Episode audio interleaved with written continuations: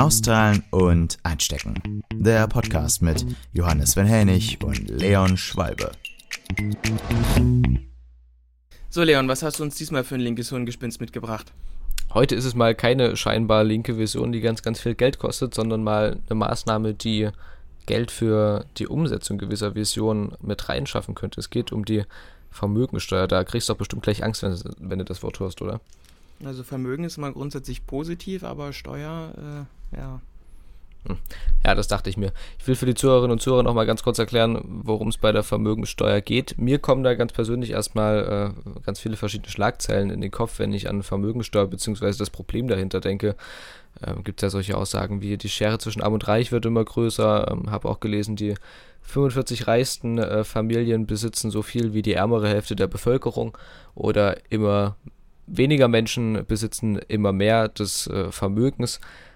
Eine Lösung dafür wäre natürlich äh, der, der demokratische Sozialismus, auch wenn wir das mal äh, jetzt in den, nächsten, in den nächsten Schritten äh, betrachten, dann auch eine Vermögenssteuer. Man redet da ungefähr von äh, ja, 1 bis 5 Prozent, je nachdem, welche Partei man fragt, äh, sogar SPD und Grüne, also die ähm, äh, das ganze linke, beziehungsweise gerade so noch linke Parteienspektrum. Es gibt auch immer noch Parteien, die fordern 0 Prozent, ne? Also ja, ja, na, ich wollte gerade sagen, dass das linke beziehungsweise das äh, gerade so nach linke Parteienspektrum ist sich da ziemlich einig, dass man eine Vermögensteuer braucht. Die gab es ja auch in Deutschland schon mal, in anderen Ländern gibt es die auch. Und ähm, wir möchten darüber diskutieren, wie das denn so wäre, wenn wir die in Deutschland auch wieder hätten. Ich bin der festen Überzeugung, wir bräuchten sie wieder. Du wahrscheinlich nicht, oder? Nein. Nein, und zwar schon deswegen nicht, weil du schon in deiner Einleitung was ziemlich Falsches gesagt hast. Du meinst, eine Vermögensteuer schafft Geld. Also das ist schon mal erstmal grundsätzlich absolut falsch. Die Vermögensteuer nimmt Geld den Leistungsträgern unserer Gesellschaft weg und bringt sie in den Staatshaushalt. Und gibt sie dem Staat. So. Ja. Und was wir aber wissen oder was grundsätzlich der Fall ist, ist, dass es in ganz, ganz vielen Bereichen äh, der Investition, also wenn es jetzt es gibt sicherlich, es gibt ja ganz wichtige staatliche Aufgaben wie ein großer Teil der Gesundheitsfürsorge, auch öffentlicher Nahverkehr, äh, ja, alles, was sozialstaatliche Aufgaben sind, Bildung und so weiter, was schon in der Hand des Staates sein sollte. Aber viele, viele Investitionspotenziale, die wir in unserem Land haben, sind beim Staat wirklich viel, viel schlechter aufgehoben als bei Privaten, was einfach daran liegt, dass der Staat nun mal ja nicht wirklich ein äh, gleichberechtigter Marktteilnehmer ist, der Markt an sich aber ja ziemlich demokratisch organisiert ist und man diese Demokrat diesen Demokratiegehalt ja dann quasi irgendwie ausgleichen muss, indem man über Ausschreibungen und so weiter so eine Investition über den Staatshaushalt ziemlich ineffizient, vielleicht genauso effektiv, aber ineffizienter gestaltet, als wenn es ein Privater macht. Das heißt, wir nehmen das Geld den Privaten weg und im Endeffekt ist ja Vermögen, ich sag mal, so ein, so ein scheues Reh. Das heißt, wenn sich das in unserem Land nicht wohlfühlt, dann ist es eben auch ganz schnell weg. So, und äh, solche Investitionshemmnisse, die brauchen wir in unserem Land nicht, gerade nicht nach Corona. Und Vermögen immer grundsätzlich, also grundsätzlich da immer so ein, so ein, also so ein schlechtes Licht zu rücken, verstehe ich auch gar nicht.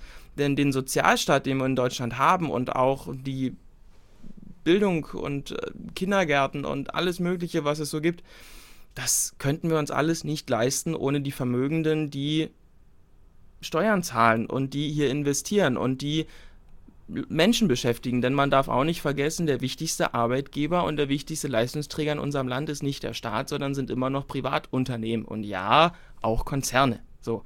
Und die ernähren ganze Familien, die zahlen die Gehälter und das sind Dinge, das kann der Staat in dem Maße nicht tun und deshalb sollten wir da auch wirklich ganz vorsichtig sein und sollten Vermögen nicht immer mit so, in so ein schlechtes Licht rücken. Und mir ist schon klar, dass die Linke damit ganz, ganz viel äh, gewinnt, indem sie den Sozialneid in der Gesellschaft schürt und sagt, wir müssen dem Superreichen und Reichen unbedingt was wegnehmen. Aber wenn Oma Erna ein Haus hat, zum Beispiel bei uns in Senftenberg und irgendwo äh, am See, ja, vorher war da ein Tagebauloch, als sie das Haus in den 60er Jahren dahin gebaut hat. Da hat sie das Grundstück und das Haus für ein Apfel und ein Ei bekommen. Und heute ist da ein äh, Baggersee und das Grundstück und das Riesengrundstück, was sie da hat, ist vielleicht über eine Million inzwischen wert. Und jetzt will ja die Linke schon ab eine Million oder teilweise auch ab 500.000. Ich weiß nicht genau, was jetzt äh, im Parteiprogramm gefordert wird, aber es gibt solche und solche Stimmen. Eine Million und 500.000, so bewegt sich das ungefähr. Bei SPD und Grünen geht es, glaube ich, so um zwei Millionen. Und ähm, wenn jetzt Oma Erna dieses Haus hat und das, das aber auf einmal aufgrund der regionalen Entwicklung über eine Million wert ist, weil sie ein riesiges Grundstück hat, weil die Grundstückspreise so gestiegen sind und so weiter und so weiter und so weiter, dann muss sie darauf auf einmal Steuern zahlen von einem Geld, das sie gar nicht hat. Und im Endeffekt würde das sie vielleicht sogar dazu zwingen, aus diesem Haus auszuziehen. Und das möchte ich nicht. Und wenn du jetzt sagst, gut, wir wollen ja nur Nettovermögen besteuern, hm, also quasi nur das Vermögen, was in Bar oder auf irgendwelchen Konten rumliegt, dann sage ich dir gut, dann habe ich eben kein Geld mehr rumliegen, sondern kauf mir davon wahllos irgendwelche Grundstücke oder Gold oder sonst irgendwas. Also das ist quasi dann auch gehüpft wie gesprungen. Ja. Ich möchte grundsätzlich erstmal dabei widersprechen, wenn du sagst, es ist eine reine Neiddebatte. Darum geht es überhaupt nicht nur. Das ist einfach äh, ein, ein, ein Ausdruck ja, so, so, die, sozialer Linken, Ungerechtigkeit, der, der einfach, den man nicht verleugnen kann. Es geht da nicht um einfach nur um Neid, es geht darum, dass Vermögen eben krass ungleich verteilt ist und dass das eben auch zu erheblichen Nachteilen führt. Also nicht umsonst sind doch solche Überschriften wie die Schere zwischen Arm und Reich äh, wird immer größer. Ähm, Überschriften, wo ganz, ganz viele Menschen aufschrecken und nicht nur die, die scheinbar ähm, hm. linke Parteien wählen würden, sondern eben äh, Wissenschaftler, die sagen, das tut unsere Gesellschaft nicht gut und wir müssen dagegen steuern. Und also Oma Erna, die ja, die 40 äh, Jahre lang äh, Sekretärin im Braunkohlekombinat war, mit ihrem Mann, der in irgendeiner Schule Hausmeister war, äh, sollen jetzt also sozial ungerecht, wenn die einen in einem Haus wohnen dürfen, ja. Also, naja, solche Dinge lassen sich ja über den, über so den Freibetrag äh, regeln. Ich glaube, der liegt tatsächlich äh, im, im, Parteiprogramm der Linken, liegt ja bei, bei einer Million ähm, Euro. Ähm, allerdings ist das ja, also sind das ja Dinge, die dann äh, im Zweifel immer noch in Koalitionsverhandlungen äh, geklärt ja, werden. Aber Leon, also ein eine Parteiprogramm Million. ist ich ja jetzt, nicht gleich. Weißt äh, du, wie schnell ein Grundstück heutzutage gerade in Berlin, in München oder im Umkreis dieser Städte oder auch ähm, ja, oder, oder auch hier bei uns in der Region direkt am See, wie schnell da mal ein Grundstück inzwischen eine Million wert ist, bei den Immobilienpreisen, die es im Moment gibt, das wieder eine, das ist wieder so eine, ich sag mal, so eine Dimension, in der die Link überhaupt nicht unterwegs ist, einfach weil ihr euch da überhaupt nicht reinversetzen wollt. Ich will ja nicht sagen, dass ihr es nicht könnt, aber ihr wollt es einfach nicht. Einfach weil da erstmal klingt, ja, die sind, das sind alles Millionäre und zum Beispiel mittelständischer Unternehmer, der hat mal schnell auf dem Papier ein Vermögen von 2, 3 Millionen. Das heißt aber nicht, dass der dieses Geld auch hat und dass er die Steuern zahlen kann.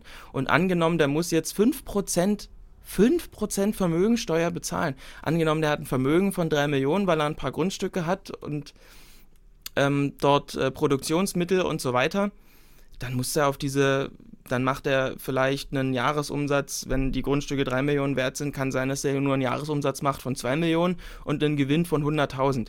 So, aber bei 3 Millionen Vermögen auf dem Papier, das er wie gesagt gar nicht hat, äh, da müsste sich bei euch ja schon mit Steuern sowas von dumm und dusselig zahlen, dass im Endeffekt von seiner, Gewinnspar von seiner Gewinnspanne ja gar nichts mehr übrig bleibt. Ja, also äh, da müsst, der müsste ja pro Jahr 50.000 Euro dann schon abführen. Und das sind bei 3 Millionen, eine Million Freibetrag sind das ja schon 100.000. Das heißt, er hätte von heute auf morgen, und 5% klingt ja erstmal nicht viel, statt seinen 100.000 Euro, 150.000 Euro Gewinn, hätte er nur noch 50.000. Denkst du, der kann dann noch seine Familie genauso ernähren wie vorher?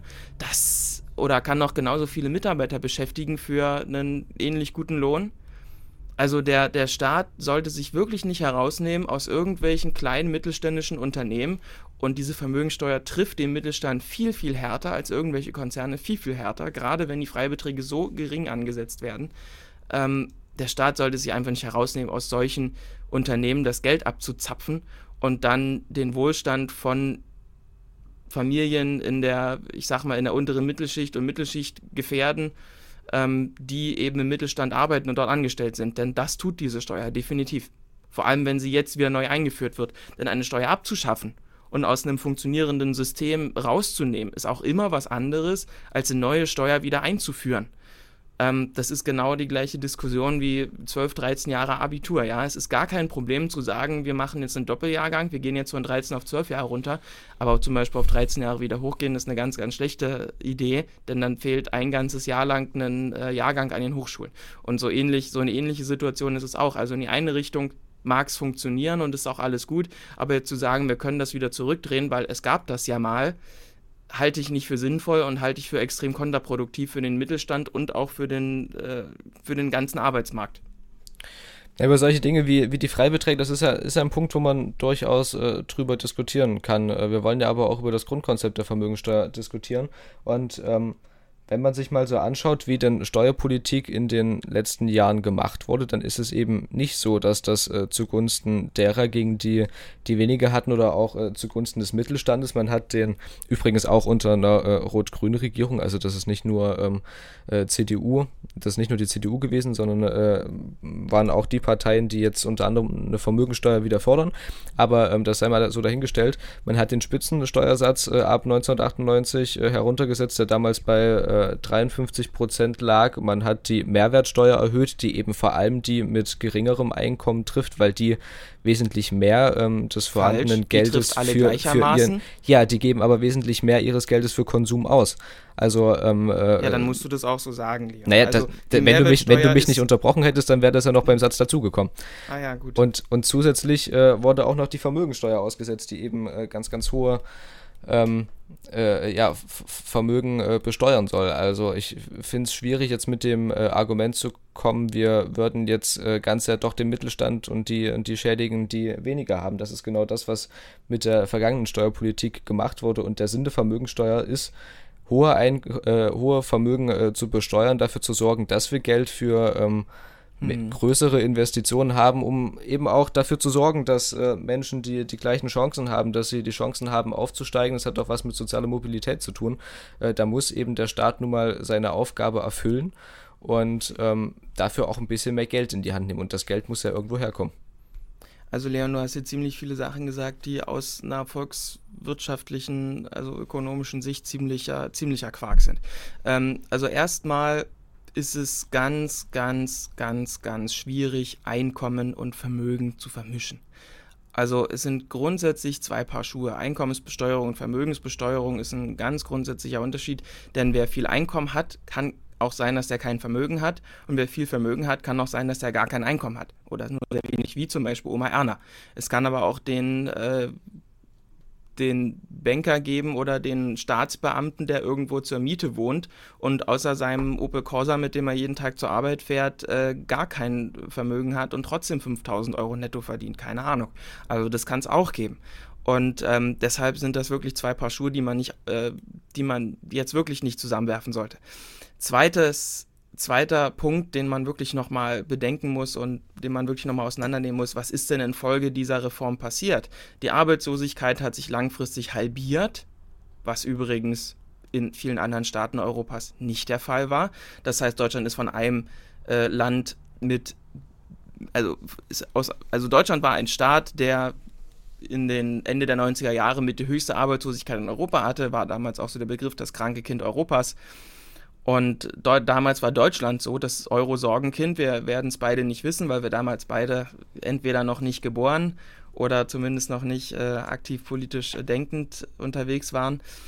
Und ähm, heute ist es so, dass Deutschland neben Luxemburg und Österreich äh, das Land ist, wo mit die geringste Arbeitslosenquote besteht. Und noch nie waren mehr Menschen in bezahlter Arbeit absolut als im Moment. Und die Reallöhne sind nicht wirklich gestiegen. Das ist eine Sache, die kritisiert die Linke wirklich ja zu Recht. Und ähm, das ist ja auch ganz vernünftig. Und was zum Beispiel auch, was jetzt zum Beispiel auch ein, ein Punkt ist, wenn du über Einkommen redest und über Vermögen redest, äh, junge Menschen haben zum Beispiel verhältnismäßig viel mehr Einkommen als Vermögen, währenddem ältere Menschen, Stichwort Altersarmut und so weiter, viel mehr Vermögen als Einkommen haben. Das heißt, die Vermögensteuer ist auch insofern sozial ziemlich ungerecht, als dass sie ältere Menschen viel, viel, viel, viel stärker belastet als junge Menschen, die ja nun wirklich noch viel leistungsfähiger sind als ältere Menschen. Währenddem zum Beispiel unter 25-Jährige ähm, ein Medianvermögen haben in Deutschland, das bei, ja, bei nicht mal 2.000, 3.000 Euro liegt, ähm, liegt es bei den 75- bis 84-Jährigen schon bei 80.000 Euro und bei den 65- bis 74-Jährigen schon äh, über 100.000 Euro.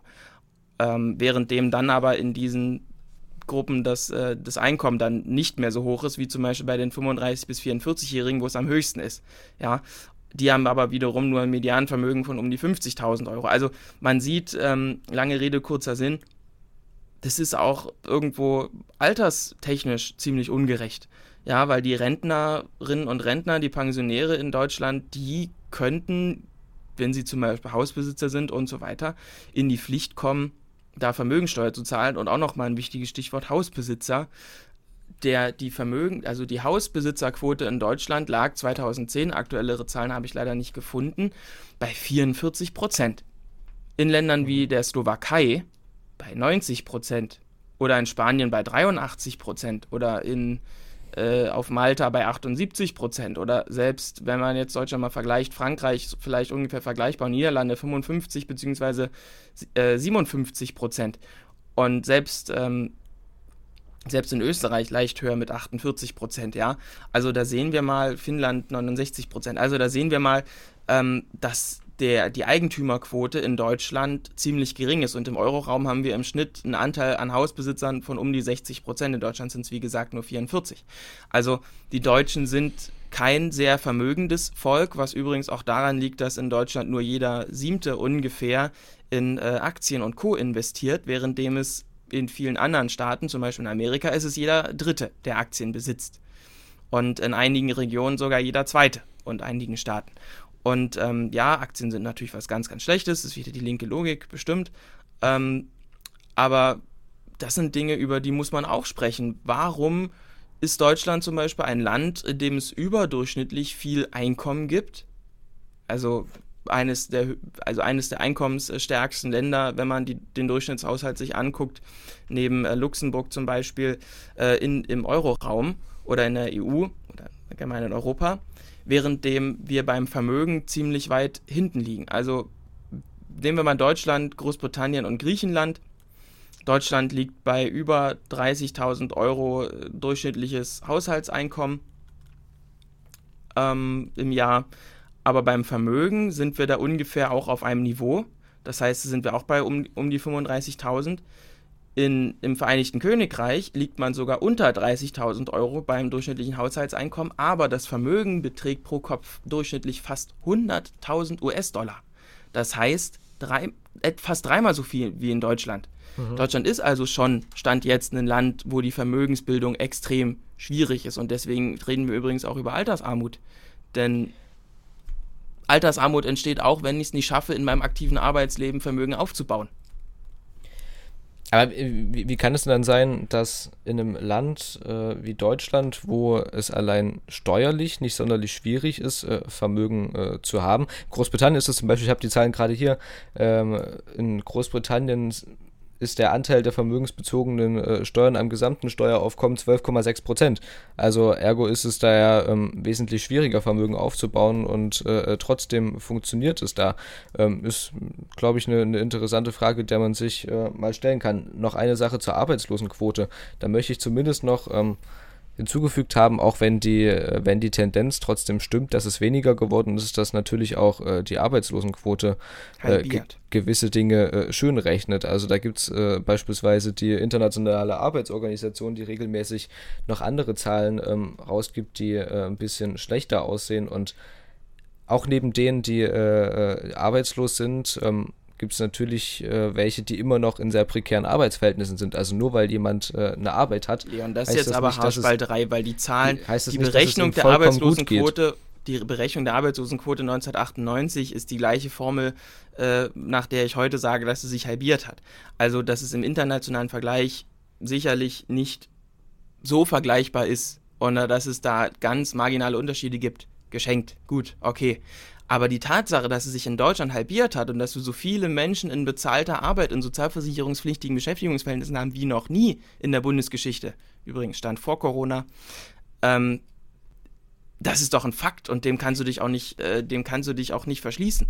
Und dass diese Reform da einen Beitrag zugeleistet haben, weil Private in der Lage waren, viel, viel mehr Menschen einzustellen als noch vorher das kann man nicht leugnen. Und dass da auch ein Wegfall der Vermögenssteuer eine Rolle spielt, das ist ganz klar. Und auch eine Senkung der Spitzensteuersätze.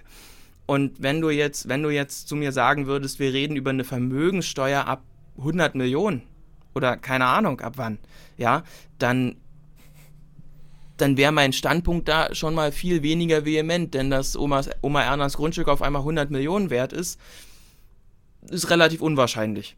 Ja, und ähm, dass man durch Aktiensparen irgendwann ein Vermögen von 2, 3 Milliarden anhäuft, ist auch unwahrscheinlich. Und ähm, darüber kann man ja sprechen. Aber eine Vermögensteuer ab einer Million, dieser Stereotyp Millionär äh, ist in Deutschland ist, sind 1,2 Prozent der Bevölkerung Millionäre. Quatsch, 1,2 Millionen Menschen in Deutschland sind Millionäre. Damit hat Deutschland übrigens eine etwa doppelt so hohe, also fast doppelt so hohe Millionärsquote wie ähm, oder absolute Zahl an Millionären wie äh, das Vereinigte Königreich. Ja, das ist schon so. Aber es geht ja mir nicht darum, wie viele Superreiche gibt es, sondern es geht darum, wie viele, wie ist das Vermögen pro Kopf und das vermischst du ja eben gerade auch. Es gibt in UK ein durchschnittliches Vermögen pro Kopf, übrigens in Griechenland sind es 40.000 US-Dollar pro Kopf durchschnittlich, in mhm. Deutschland sind es nur 35.000, ja. Also es geht wirklich um den gesamten gesellschaftlichen Durchschnitt. Und auf diesen gesamtgesellschaftlichen Durchschnitt haben die wenigen Superreichen, die es gibt, tatsächlich einen sehr, sehr geringen Einfluss. Und ähm, es ist in Deutschland so, es gibt viele Superreiche, proportional ziemlich viele. Und es gibt einen relativ hohen Anteil an Haushalten, die sehr wenig besitzen. Aber eine Vermögensteuer ab einer Million und dann auch noch 5% geht genau in die falsche Richtung. Denn eine Million Vermögen ist man heute noch nicht, man, man ist einfach nicht reich, nur weil man eine Million Vermögen hat. Das geht heutzutage durch Grundstückseigentum, durch ein Eigentum an Produktionsmitteln, Maschinen im Familienbetrieb oder wo auch immer, geht es heutzutage sehr, sehr schnell, dass man auf dem Papier Millionär ist, aber das Geld eigentlich gar nicht hat. Und daran möchte ich nur appellieren. Also wenn du jetzt zu mir sagst, ja, wir diskutieren jetzt über eine Vermögensteuer ab 100 Millionen, die wirklich Superreiche trifft und zwingt sich mehr am, ja, an der Gesellschaft zu beteiligen, dann würde ich meine Meinung auch nochmal überdenken dann könnte ich sagen, gut, da könnte man drüber sprechen, weil dass man 100 Millionen mit eigener Hände Arbeit erwirtschaftet und dass man da nicht irgendwie äh, schon doch auch ein bisschen was noch abgeben könnte, gerade wenn auch 100 Millionen auf dem Konto rumliegen, ja, dann ist das nochmal eine andere Geschichte.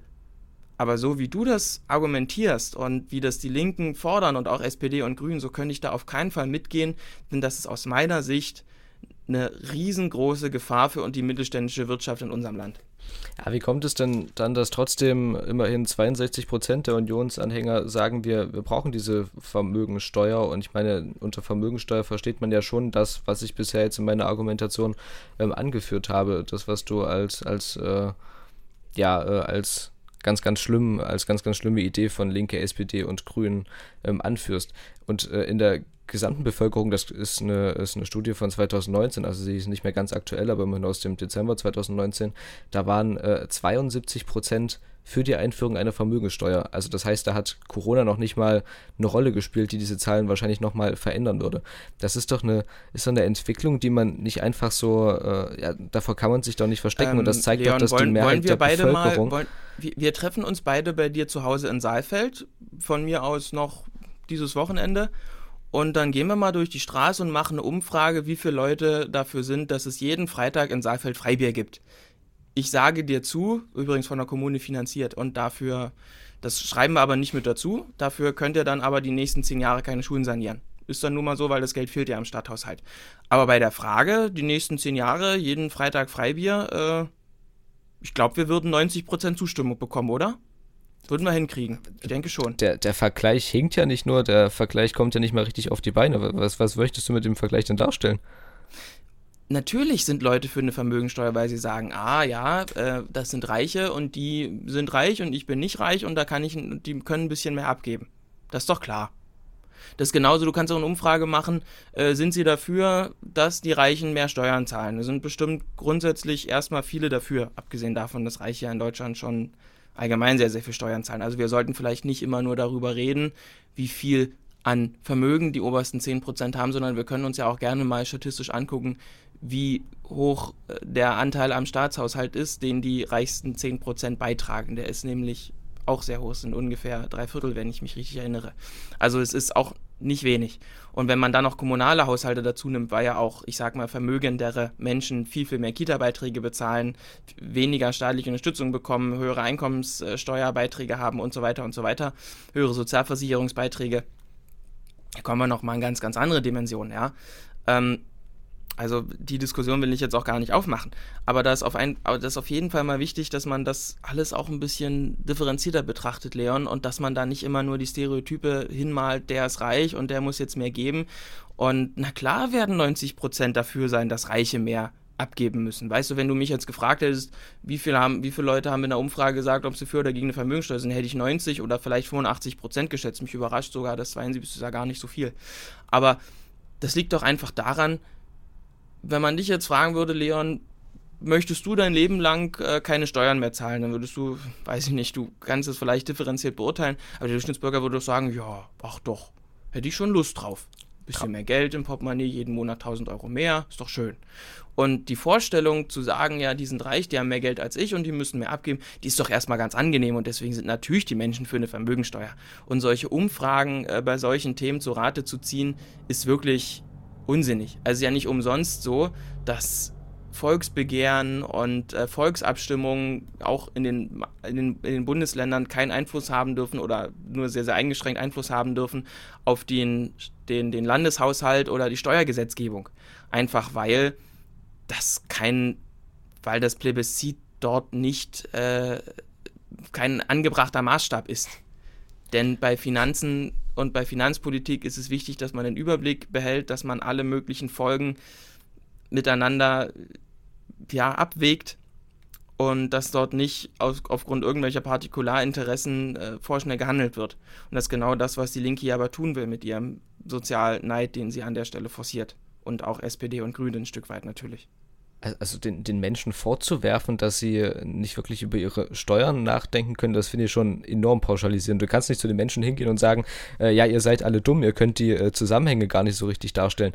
Also was viele na, Menschen... Das hast du jetzt gesagt, das habe ich nicht gesagt. Weißt na, du, ich würde auch sagen... Das ist, das also ist im Grunde genommen das, was du, was du mit deiner Aussage doch jetzt dargestellt hast, was die Menschen Ach, doch wollen. Da geht es doch, vielen Menschen geht es doch tatsächlich um eine Umverteilung und da gehört es eben dazu zu sagen, natürlich, ähm, ich, der, der vielleicht ja, ein bisschen weniger hat, ich, ich möchte, gern, ich so möchte gern weniger Steuern bezahlen, äh, das hat ja auch was mit, ja. mit dem Hochsetzen des Spitzensteuersatzes äh, zu tun, den ich vorhin auch mal äh, erwähnte. Und ich möchte, dass die, die mehr haben, mehr bezahlen. Das ist doch eine legitime Forderung und nicht irgendetwas total undifferenziertes, äh, was äh, ja, es ist doch nichts, nichts Undifferenziertes, das überhaupt keinen kein Hintergrund hat und keinen Sinn.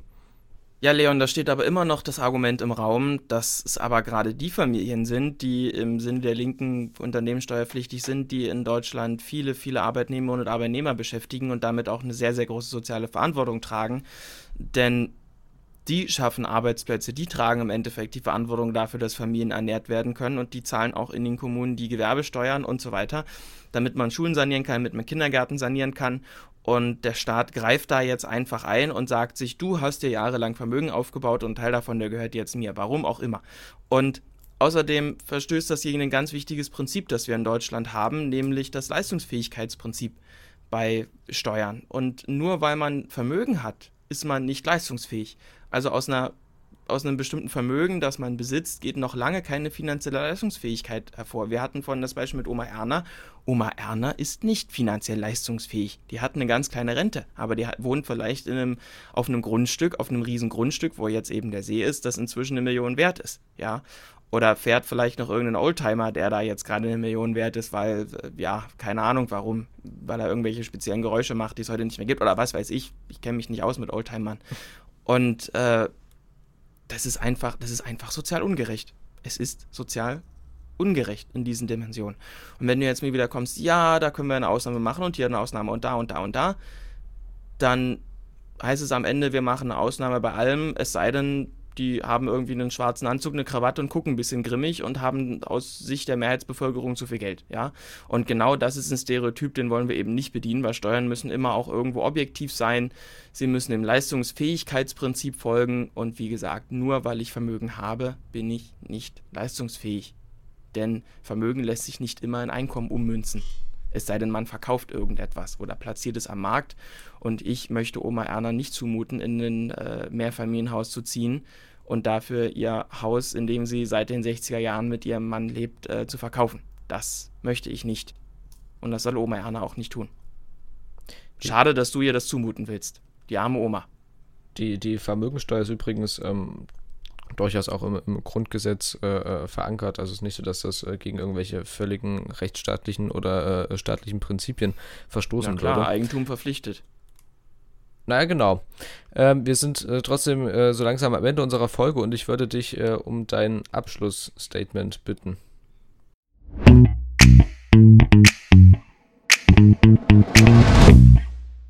Ich bin sehr, sehr zufrieden damit, dass wir in Deutschland keine Vermögensteuer haben. Ich bin sehr zufrieden damit, dass wir in diesem Land sehr, sehr wenig Arbeitslosigkeit haben, dass wir einen sehr, sehr leistungsfähigen Mittelstand haben, was auch daran liegt, dass wir eben solche Vermögensteuern nicht haben. Ich würde mir aber wünschen, dass, die, dass das Vermögen noch ein bisschen sozial gerechter verteilt wird, aber das schaffen wir nicht durch eine Vermögensteuer, sondern durch eine Anpassung in der Einkommensbesteuerung und auch dadurch, dass Einkommen entsprechend sozial gerechter verteilt sind. Friedrich Merz hat das ja letztens auch gefordert, also zum Beispiel eine Erhöhung der, der Vermögenssteuer. Äh, Quatsch, eine Erhöhung der Einkommensteuer, also des Spitzensteuersatzes. Ja, ist gut, Leon, ist gut. Das können wir gerne mal bei den Outtakes irgendwie zusammenschneiden. Ist mir auch egal. Äh, jeder weiß, was ich meine und jeder weiß, dass Friedrich Merz das nicht tun würde. Lustig finde ich es trotzdem. Ja, ich auch. Kann man ja tun. Ähm, und wir können darüber reden, was wir tun müssen, damit sich viel, viel mehr Deutsche trauen, Vermögen aufzubauen. Denn im Moment sind wir nach einer EZB-Studie ja im Euroraum das Land mit dem geringsten Vermögen. Und das jetzt auch noch reduzieren zu wollen durch eine Einkommensteuer ist nun wirklich der vollkommen falsche Ansatz. Und du, lieber Leon, lernst bitte nicht immer lernst bitte, dass man nicht nur, weil man auf dem Papier Millionär ist, gleich superreich ist und gleich viel, viel mehr abgeben müsste und gleich ein kapitalistischer Ausbeuter ist. Denn das sind so deine Klassenkampfgedanken, in denen du so gefangen bist. Und ich würde mir einfach wünschen, dass du die so ein bisschen ablegst, denn die sind nicht mehr zeitgemäß. Und ja, ich glaube, du kannst nachts auch ruhiger schlafen, wenn du dich davon ein bisschen äh, distanzierst. Ich stelle übrigens immer wieder fest, äh, dass unsere, unsere Podcast-Folgen ziemlich nach dem klassischen Jugenddebattiert-Prinzip aufgebaut sind. Man hat so eine, so eine Anfangsrede, eine Einleitung, dann eine offene Diskussion und am Ende ähm, wird dann nochmal zusammengefasst, was in der Diskussion so passiert ist. Ich weiß, da gab es immer gute Punkte, wenn man auch auf den anderen äh, eingegangen ist und da vielleicht eine Position mit übernommen Ach, hat. Ach, und ihn nicht unterbrochen hat? Ja, das vor allem. Das, das war auch immer wichtig. Äh, man, man, ich bin ja ausgebildeter Jugenddebattiertrainer, ne? Echt? Ja. Und du hast mich gerade sogar wieder in dem Satz unterbrochen, mit dem Satz, den du jetzt gesagt hast. Es war so ein zweitägiges Seminar und dann hat man so ein Zertifikat gekriegt und toll. Toll, toll, toll. Tja, hat Spaß gemacht. Aber da, da, ist ja anscheinend irgendwas schiefgelaufen. Aber ähm, ja, und dann haben wir unter denjenigen, die am Seminar teilgenommen haben, danach so einen äh, kleinen äh, Wettbewerb gemacht und da habe ich auch gewonnen. Sehr, sehr spannend. Ähm, ich will trotzdem noch mein Abschlussstatement geben. Ah, weißt du, eigentlich, ich meine, es ist ja schon so viel Zeit verstrichen und ich fand meins jetzt eigentlich echt nicht schlecht. Das, äh, das wäre auch ein bisschen komisch, wenn du dein Statement schlecht finden würdest. Also das, das ja, aber so als letztes Wort fand ich es nicht schlecht. Ach, naja, zum Glück Du lernst noch was dazu. Zum Glück haben wir. Du hast deine Hausaufgaben gekriegt und beim nächsten Mal sehen wir uns wieder und gucken, ob du deine Hausaufgaben erledigt hast. Schön. Ich glaube, wenn, wenn du so weitermachst, dann, dann finden dich die Leute noch unsympathischer. Aber ähm, gut, das, das Ich ja, tue ja nur so, Leon. Das ich ja spiele ja hier Problem. quasi eine Rolle, weißt du? Ah ja. Oder? Oder nicht? Hm, das bleibt mein Geheimnis. Ich sag trotzdem noch kurz was zum, zum Abschluss. Äh, offensichtlich muss ich dich als Konservativen immer wieder auf unsere Konzepte hinweisen, das haben wir schon mal festgestellt. Ähm, ja, ich muss nämlich auch gleich auf Arbeit und äh, unser Vermögen mehren. Na dann muss ich mich jetzt beeilen. Also, ich bin weiterhin der Überzeugung, wir, wir brauchen in Deutschland eine Vermögensteuer. Eine Folge der Politik der letzten Jahre ist eben auch, dass in vielen Bereichen ähm, Investitionen ausge, äh, ausbleiben mussten, die durchaus nötig gewesen wären. Ähm, man kann jetzt spekulieren, woran es liegt, ob das Geld einfach nicht da war, äh, ob die Regierung nicht willig war, das Geld dafür auszugeben. Ähm, wahrscheinlich eine, eine, Mischung aus beiden. Die Vermögensteuer wäre, glaube ich, etwas, das uns da durchaus weiterbringen könnte. Wir müssen natürlich dafür sorgen, dass es äh, den Mittelstand ähm, damit nicht hart trifft. Eine Vermögensteuer soll dafür sorgen, dass ähm, diejenigen, die ganz, ganz viel haben, äh, etwas mehr davon abgeben müssen. Äh, der, der klassische Gedanke äh, der Umverteilung eben, zu dem ich äh, auch, auch weiterhin stehe. Und ähm, ja, wir müssen dafür sorgen, dass dieses Geld einer großen, ähm, ja, der Mehrheit der Menschen nutzen kann, dass da in Bildung investiert wird, dass wir die Chancengleichheit ähm, verbessern können in Deutschland. Ich glaube, dazu ist das eine gute Variante und ähm, ich habe weiterhin sehr viele Sympathien für diese Idee. Und vielleicht, wenn äh, SPD, Grüne und Linke das, das alle fordern und wer weiß, ob es eine grün-rot-rote Regierung geben wird, Aha. dann könnte das sogar was werden. Aber naja, das sind jetzt sehr, sehr vage Behauptungen, ein, ein Blick in die Glaskugel. Ähm, wollt ihr eigentlich immer noch aus der NATO Glaskugel. austreten? Was? Wollt ihr immer noch aus der NATO austreten? Durchaus, ja. Hm, dann wird das wohl nichts. Schauen wir mal. Bis zum nächsten Mal. Ja. Tschüssi, Leon. Und tschüssi, äh, liebe Zuhörer. Also. Tschüss.